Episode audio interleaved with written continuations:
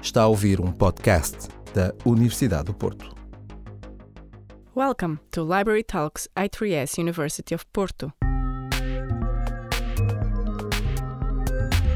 Weekly, we'll meet researchers from all over the world. We'll know the stories behind the scientists and learn about their work in health science. His work goes straight to the point a protein that supports the copy of the DNA of the genetic code, translating it into RNA. After 10 years at the renowned University of California, San Diego, he is now facing a whole bunch of new challenges, setting up his own lab in Germany. Nuno Camboa is also a success science story in Portuguese. Hi, Nuno. Thank you for being here at the Library Podcasts. Thank you for uh, having me here. It's a pleasure to be in this institution. To start off, how did you end up here? I mean, why did you become a scientist? That's a, a, difficult question that goes way back in time. Uh, I don't know. I think I've always been sort of fascinated about living things, and uh, and that was the natural path basically in school. And um, and when I was learning that all our body is made of cells, and that everything starts with one cell that has all the information to assemble what we are.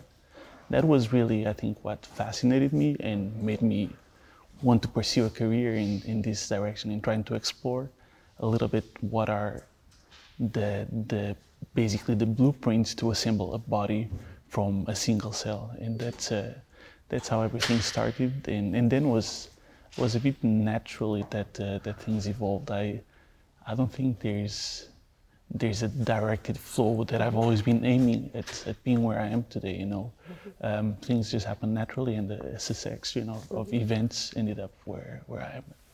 At that point, and maybe a little bit over time, did you have any scientist or someone that you used to look up to? Not at all. No. Absolutely no history in the family, and uh, no neighbors, no no friends, nothing, not at all. Just a cell. Just a cell, exactly.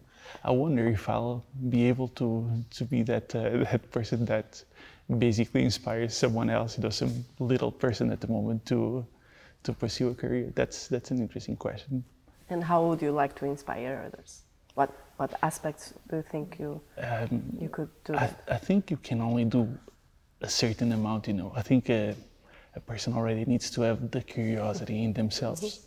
Mm-hmm and I think the, the only way you can stimulate that is by identifying people. For instance, I think it's very easy with some kids to, to see that they're more curious. There is, I was a kid that asked a lot, but why? And I think that's usually a sign that it's a kid that is more prone to have a, a life in science, not necessarily in biology, but in, in research, because it's, it's, I think curiosity is really the, the characteristic that you're looking for there. Mm-hmm. And um, I think the way that you can inspire is by identifying kids that have that that bug in them and mm-hmm. uh, and basically boost it to mm-hmm. to to say that it's actually not. Sometimes we think that it's kind of a, a, bad characteristic to be always bothering, but why, but why, but why? I think it's not bad at all. I think it's uh, it's something that you should stimulate, and I think mm-hmm. that's the the way that eventually you can inspire other little mm-hmm. people to to become a researcher Mm-hmm.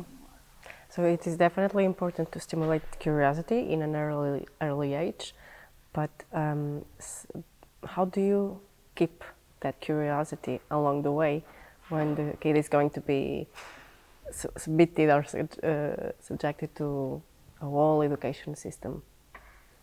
That's a that's a very good question. Uh, not only in the education system, but also yeah. when you're after it, because. Uh, life in, in academia can be quite challenging in terms of finding job opportunities mm-hmm. and in terms of having a established career path that it's what a lot of people are looking for and you don't really have the job safety that you have in other areas so i think that's that's really the challenging part there and um, i don't know if there's a if i have an obvious answer to that question mm-hmm. i think it's uh, in my case for instance um, when I started doing research in the lab, first on, on internships and then on a more serious PhD level, um, I think what kept me going was the fact that I was fortunate enough to get some interesting results. And interesting results always open new doors. They teach you something, but they always make you wonder, but why is it like that? And I think that's ultimately the fuel that can keep you, make you keep going in a, in a research career. I think that's really the, the critical part. And as I said, I think you need to be a little bit fortunate to have that permanent fuel because an interruption in that chain with difficulties, for instance, in finding jobs can be um, critical and can make you decide to go do something else in, with your life. So, in your field, um, vascular cell lineages, do you think it is uh, curiosity driven at the moment? Um, mostly, of course. Mostly. I think so. I think it's it's very curiosity driven. I think it's also very controversy driven. There is a lot of disagreements between groups, and sometimes more even semantic disagreements rather than, than really conceptual disagreements. And I think that's, uh, that's really one of the, the sources of energy for, for the field to, to keep evolving. Could you give us some example of those controversies? Uh, well, one, yeah, th- there's many. I was thinking yeah. which one is the best. Um, I, I do cardiovascular research, and uh, one of the biggest controversies is whether or not our heart has stem cells. So, whenever we have a heart attack, a lot of myocytes, the cells that do all the contraction work in, in our heart, die. And we know from experience in clinics that we're not very good at regenerating our hearts. Mm-hmm. But some people claim that even though we're not able to regenerate, we have some resident stem cells with very limited capacity to regenerate, but that we could eventually boost to promote a better outcome after myocardial infarction. Now, evidence for that is, is very controversial, very, very controversial. And, uh, and there's a huge discussion in the field also because some of that evidence was um, on the basis of some clinical trials mm-hmm. involving human patients with, uh, with findings that the basic science community was not completely in agreement about. And it, recently, most of the data, and of course, there's not a, a final answer yet because these things take many, many years or decades. But most of the, the recent data seems to indicate that those cells that were thought to be stem cells are actually not really um, stem cells at all. And, uh, and so a lot of energy and resources seem to have been wasted on a, on a, on a wrong path, basically. But, but like this, there's, there's many mm-hmm. examples in the, in, there's many examples. I spoke about the heart, but being a cardiovascular biologist, the vascular part means that you can study pretty much all the organs in the body because all the organs have vasculature. So for all the organs, you'll find some controversies mm-hmm. similar to these. Um, some are more settled down now than others, but there's always a little bit of, of discussion. And that's, that's a major driving force of science. Mm-hmm. So I had this uh, impression that uh, this view of the mammalian heart as a post-mitotic organ that could not uh, regenerate itself and generate new heart muscle was over. So that's not correct. So I think that there was a period in which that view mm-hmm. was over and people thought that the heart could regenerate. Um, now the view is back, I think it's kind of an intermediate. The view is yes, the heart can regenerate some cell lineages, but the cells that really do most of the work, the, the muscle cells, mm-hmm. Regenerate at a very, very, very low rate. That is, is not sufficient to regenerate the tissue and to bring it back to to normal function. So I think that's that's the agreement at the moment. It's a, it's a hybrid system where yes, some cells can proliferate and replenish um, dead cells, but not the, the muscle cells. Focusing a bit more on your work, do you have an analogy that helps us understand what you do, what your research? An analogy that helps. that's a that's a tricky question. So one it's not really an analogy, mm-hmm. but the mm-hmm. best way to explain what we're really interested at the moment is um, we're very interested in what ha- happens in the heart after uh, after you have a heart attack. So obviously, there's millions of muscle cells that die when you have a heart attack, and um, we're actually became we became really good in terms of clinics um, and blocking the, the blocked arteries and doing major improvements of, of the heart function after myocardial infarction. So in the 80s, if you would have a myocardial infarction, likely you would die from it right away. Now, if you enter the hospital alive after a myocardial infarction, you have extremely good odds of getting out of that hospital alive. And that somehow changed perception. People think, quite often I, I speak with people and I say that I do cardiovascular research, and the question is, but why do you do that? We already solved the problem because we don't see people dying of heart attacks so often.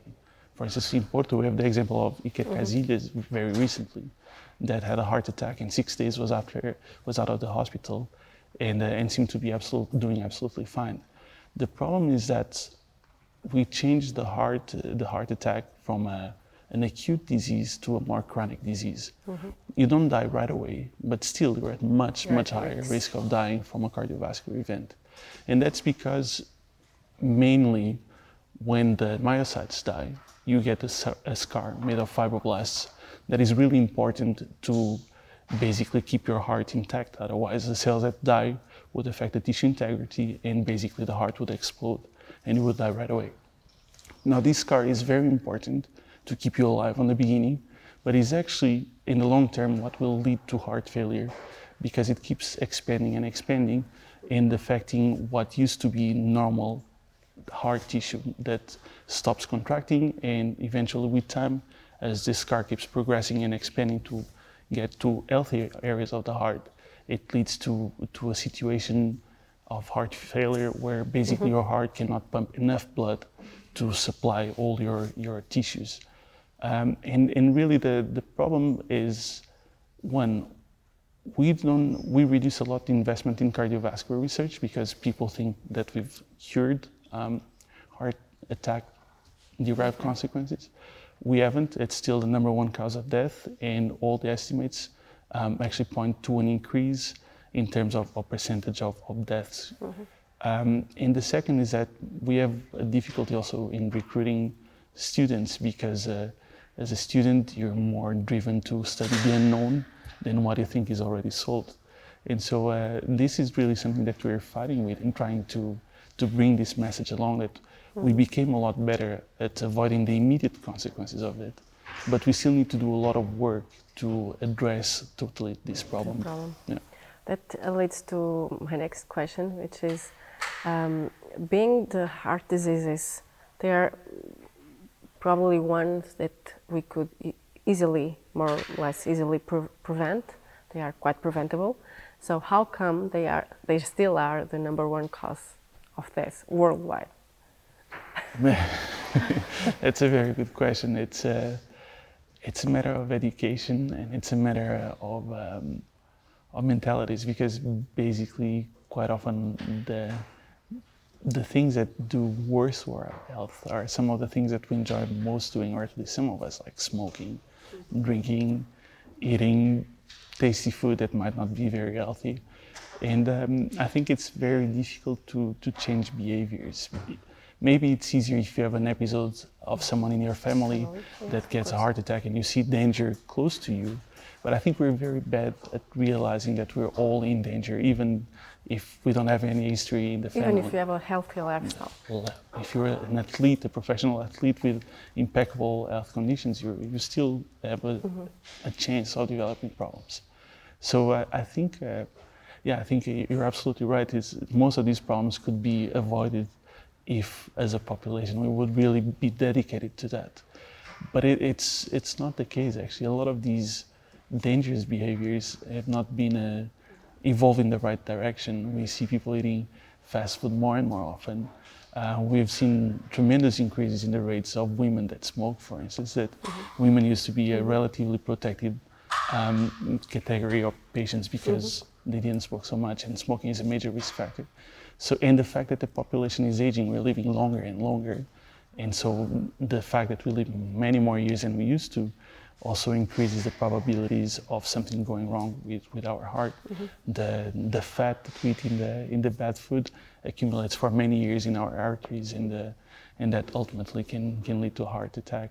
So, indeed, we could definitely prevent many of the cases but I think uh, we don't have the, the will to. The that's will a, to, Yeah, yeah. that's a, that's a Ah. problem. So, so do you feel as a researcher in this field that more or less you're like running against time? Because after a heart- attack, as you said, there's a, a scar and uh, there are changes in the way the heart works.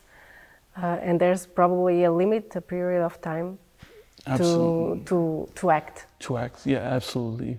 Um, I think so. What we what we are particularly trying to do is to try to devise strategies to understand how cells in the heart communicate with each other, and try to devise strategies to stop this scar growth afterwards. Initially, you need that scar, but uh, trying to prevent its growth afterwards. And you're absolutely right. It's a race against time because if you start any any therapy when it's too late, you won't get any any improvement. Um, I think uh, more than that is a, a race against time because all these processes in biology take many many years of research, and even when you identify any any decent target, you're talking about many many more years of clinical trials. So that that is really the fight against time that we see on a more um, day-to-day basis. I think clinicians see a lot more the other fight of in, quick intervention. We see a fight uh, against time, or in the sense of trying to do something useful in our lifetimes, because uh, because it's definitely not easy. Um, but I, ultimately, I just see this as a as an effort of not an individual effort, an effort of many research groups, and uh, and our goal is to give a, a valuable contribution to understanding this process better. If we achieve that, even if we don't achieve any any sort of cure, because realistically speaking, the odds of doing that is are very little.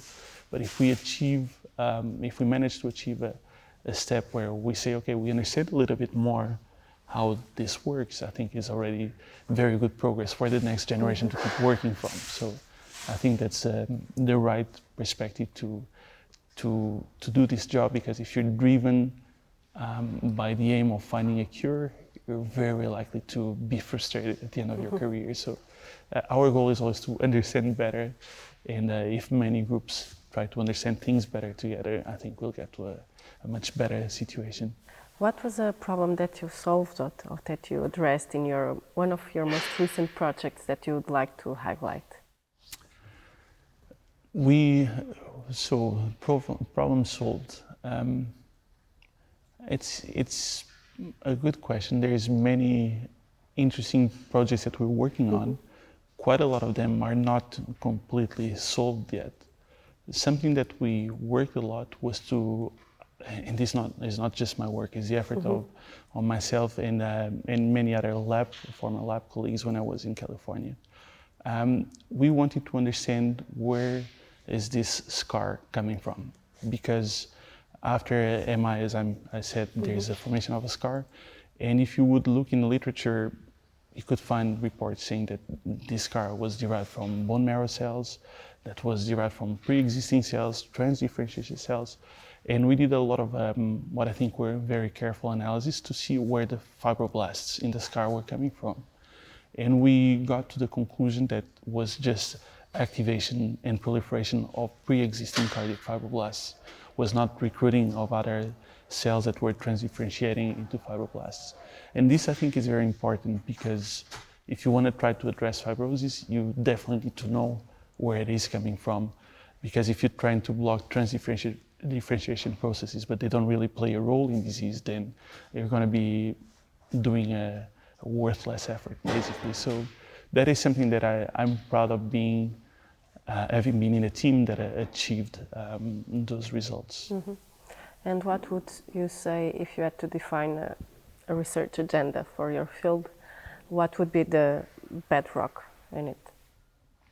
Research agenda, in terms more in terms of more basic cardiovascular research. Yes.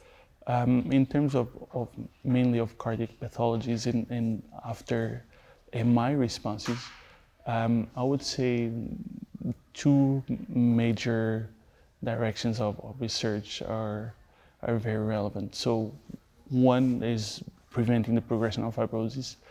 Um, another one, probably more important and in my opinion way more challenging, is to stimulate the muscle cells to divide again.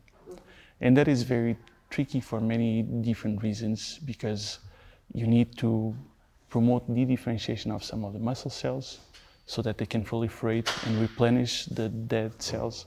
But you cannot promote that throughout the heart, otherwise, the, the heart would just stop beating. So you need to do it very localized and make sure that the new cells get electrically coupled with the pre existing muscle cells.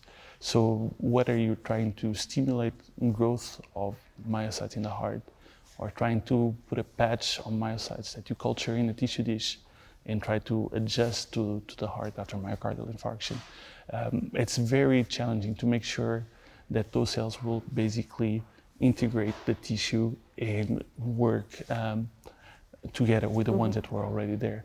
And I think that's that's where a lot of people have been putting Effort. most of their efforts, and it's a highly highly challenging task.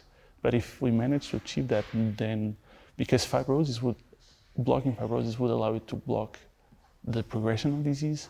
But if you make the myocytes proliferate again, you can eventually promote total regeneration after a myocardial infarction. So ultimately, that would be an amazing achievement, but I think it's one that might be still a little bit far, although we're doing pretty mm-hmm. good progress in many areas. Okay. So you've graduated here in Porto, then California, now Germany. So how this happened? uh, so I, I finished uh, my major in biology in Porto, and then I was very fortunate to start um, to be admitted in a PhD program here, also in the University of Porto, that is the GABBA PhD program. That uh, basically you have one year of classes mm-hmm. in Portugal. At, at, my time in Spain, now I think it's only in Portugal, and then we had the chance to choose any lab in the world um, that we would like to move to to do our our bench work for, for our component of, of the PhD. And um, I have to say that living in California was also something that I always had in the back of, of, my mind. And this really opened the doors to, to that adventure. So I managed to, to conciliate two things that was doing great research in, a, in an amazing environment and living in a place that I always had curiosity mm-hmm. about. And um, as I said, the initial Soda GABBA PhD program is one year of classes, three years of research. Uh, the initial plan was to move there for three years, but I ended up liking California quite a lot and uh, and stayed for ten years, and then uh, and then started realizing that was eventual time to to come back to Europe. If I would be to come back to Europe was was the right moment, and I started looking for opportunities to to start my own research group. Um, and and Germany is is a powerhouse of, of research in Europe, so it's it's very hard to find conditions similar to, to what you can find in Germany. And I was fortunate enough to, to be given a very good opportunity there with resources to, to start my, my research group and hire PhD students and postdocs to, to work in, uh, in our projects and, and was a, an opportunity that, uh, that really I could never say no. So that's basically how, okay. how I got there. And what are the main differences that you find between working in California and in Germany? there's a lot of differences. Um, in terms of work, actually, not so many differences. There's a, let's say that in California, at least in science, there is really a trend to work way too many hours, and this uh, this includes weekends, um, Saturday, Sunday, four weekends a, a month. It's it's not that uncommon. In Germany, that's quite different. They're very efficient. They're very committed to, to their jobs, but um, but they're also very committed to their families. So um, we work very hard, and uh, in for instance, compared with Portugal, there's a lot less uh, pauses for coffee and for socializing. But um, but at the end of the day, is an, an, an environment where you can get a lot of things done without staying too long, too long. in the in the lab actually, which uh, which really allows you to have a better life, work, um, balance. work, balance. and and that's something that I quite enjoy. I have to say. Mm-hmm. Then outside the lab, there's many differences. The weather is is almost the exact opposite. Yeah. Um, but yeah, but okay. it's two very different realities, but both of them with very interesting aspects. Mm-hmm. What is the coolest aspect of your research work? What is the coolest, the your favorite aspect?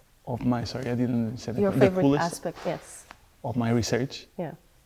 of your work, of your daily work?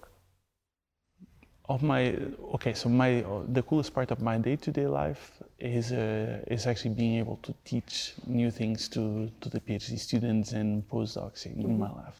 That I, that I think it's uh, it's really a privilege to to have the opportunity to show them things that I've learned in the past and uh, and to see their reactions when they see, for instance, an experiment working for the first time, or when they learn for the first time how how, how our heart forms. Um, most of us don't don't have an idea, but our heart starts as a in embryonic development as a very simple blood vessel, almost as a tube, that then starts looping, and this looping leads to the formation of different chambers, the four different chambers that we have in our heart.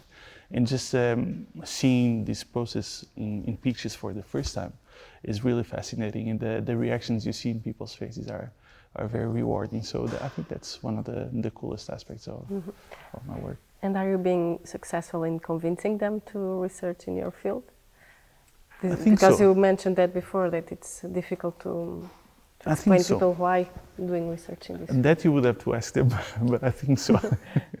I, I, I like to think so. We're we have a small group, but a, a very young and motivated multicultural group, and I think we've we've been quite successful on that. Also because, as I mentioned before, having interesting results is is a key. Um, factor for that and we've been fortunate enough to to have some interesting results that always make them more curious for the next experiment so so far, I would say that I've been very fortunate on that. I hope I can say the same in, in the future.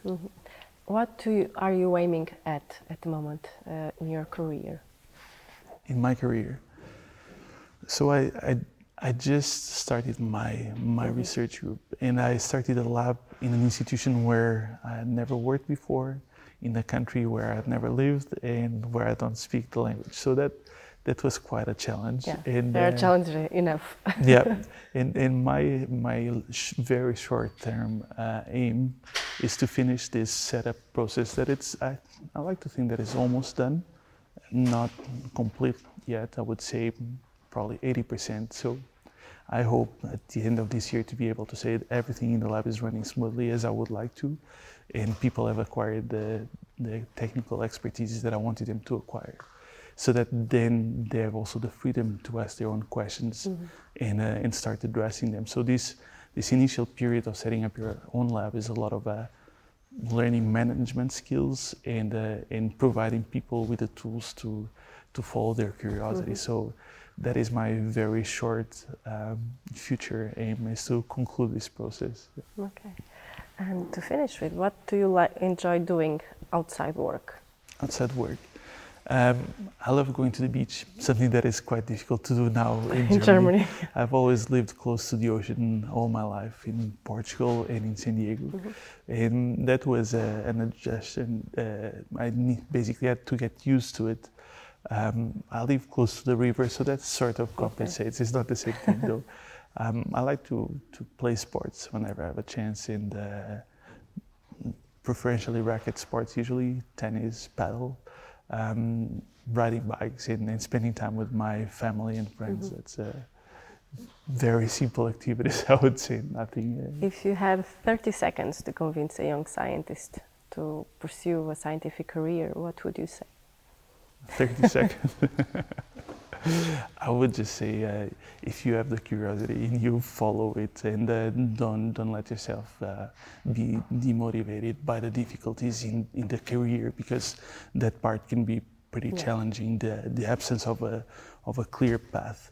So that would be just my my advice. Follow your curiosity and. Uh, don't think in the long in the long run because it's kind of difficult to do that planning in science. But uh, keep doing it while you're still having fun. That, that would be the 30 second advice. Okay, thank you very much for your time Thank you. here. Para ouvir mais, subscreva os podcasts da Universidade do Porto em notícias.up.pt.